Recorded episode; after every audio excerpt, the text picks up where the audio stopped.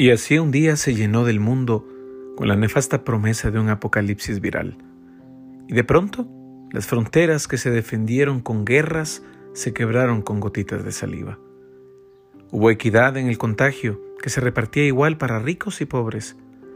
Las potencias que se sentían infalibles vieron cómo se puede caer ante un beso, ante un abrazo. Y nos dimos cuenta de lo que era y lo que no era importante. Y entonces una enfermera se volvió más indispensable que un futbolista. Y un hospital se hizo más urgente que un misil. Se apagaron las luces de los estadios, se detuvieron los conciertos, los rodajes de las películas, los encuentros masivos, las misas, los cultos, y entonces en el mundo hubo tiempo para reflexión a solas, y para esperar en casa que lleguen todos, y para reunirse frente a fogatas, mesas, mecedoras, hamacas, y contar cuentos que estuvieron a punto de olvidarse.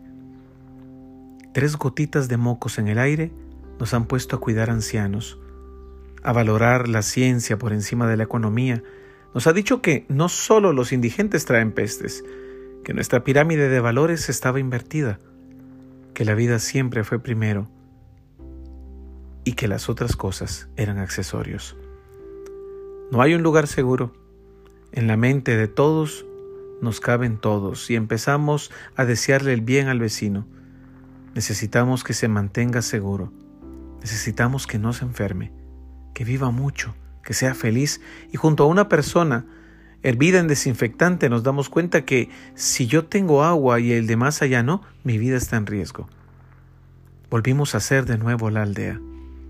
La solidaridad se tiñe de miedo y a riesgo de perdernos en el aislamiento existe una sola alternativa, ser mejores juntos. Si todo sale bien, todo cambiará para siempre.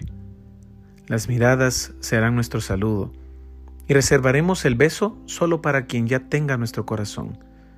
Cuando todos los mapas se tiñan de rojo con la presencia del que corona, que las fronteras no serán necesarias y el tránsito de quienes vienen a dar esperanza será bien recibido bajo cualquier idioma y debajo de cualquier color de piel.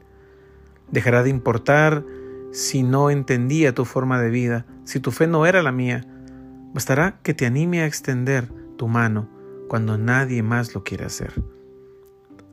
Puede ser, solo es una posibilidad, que este virus nos haga más humanos y de un diluvio atroz surja un pacto nuevo, una alianza con una rama de olivo donde todo empezará de cero.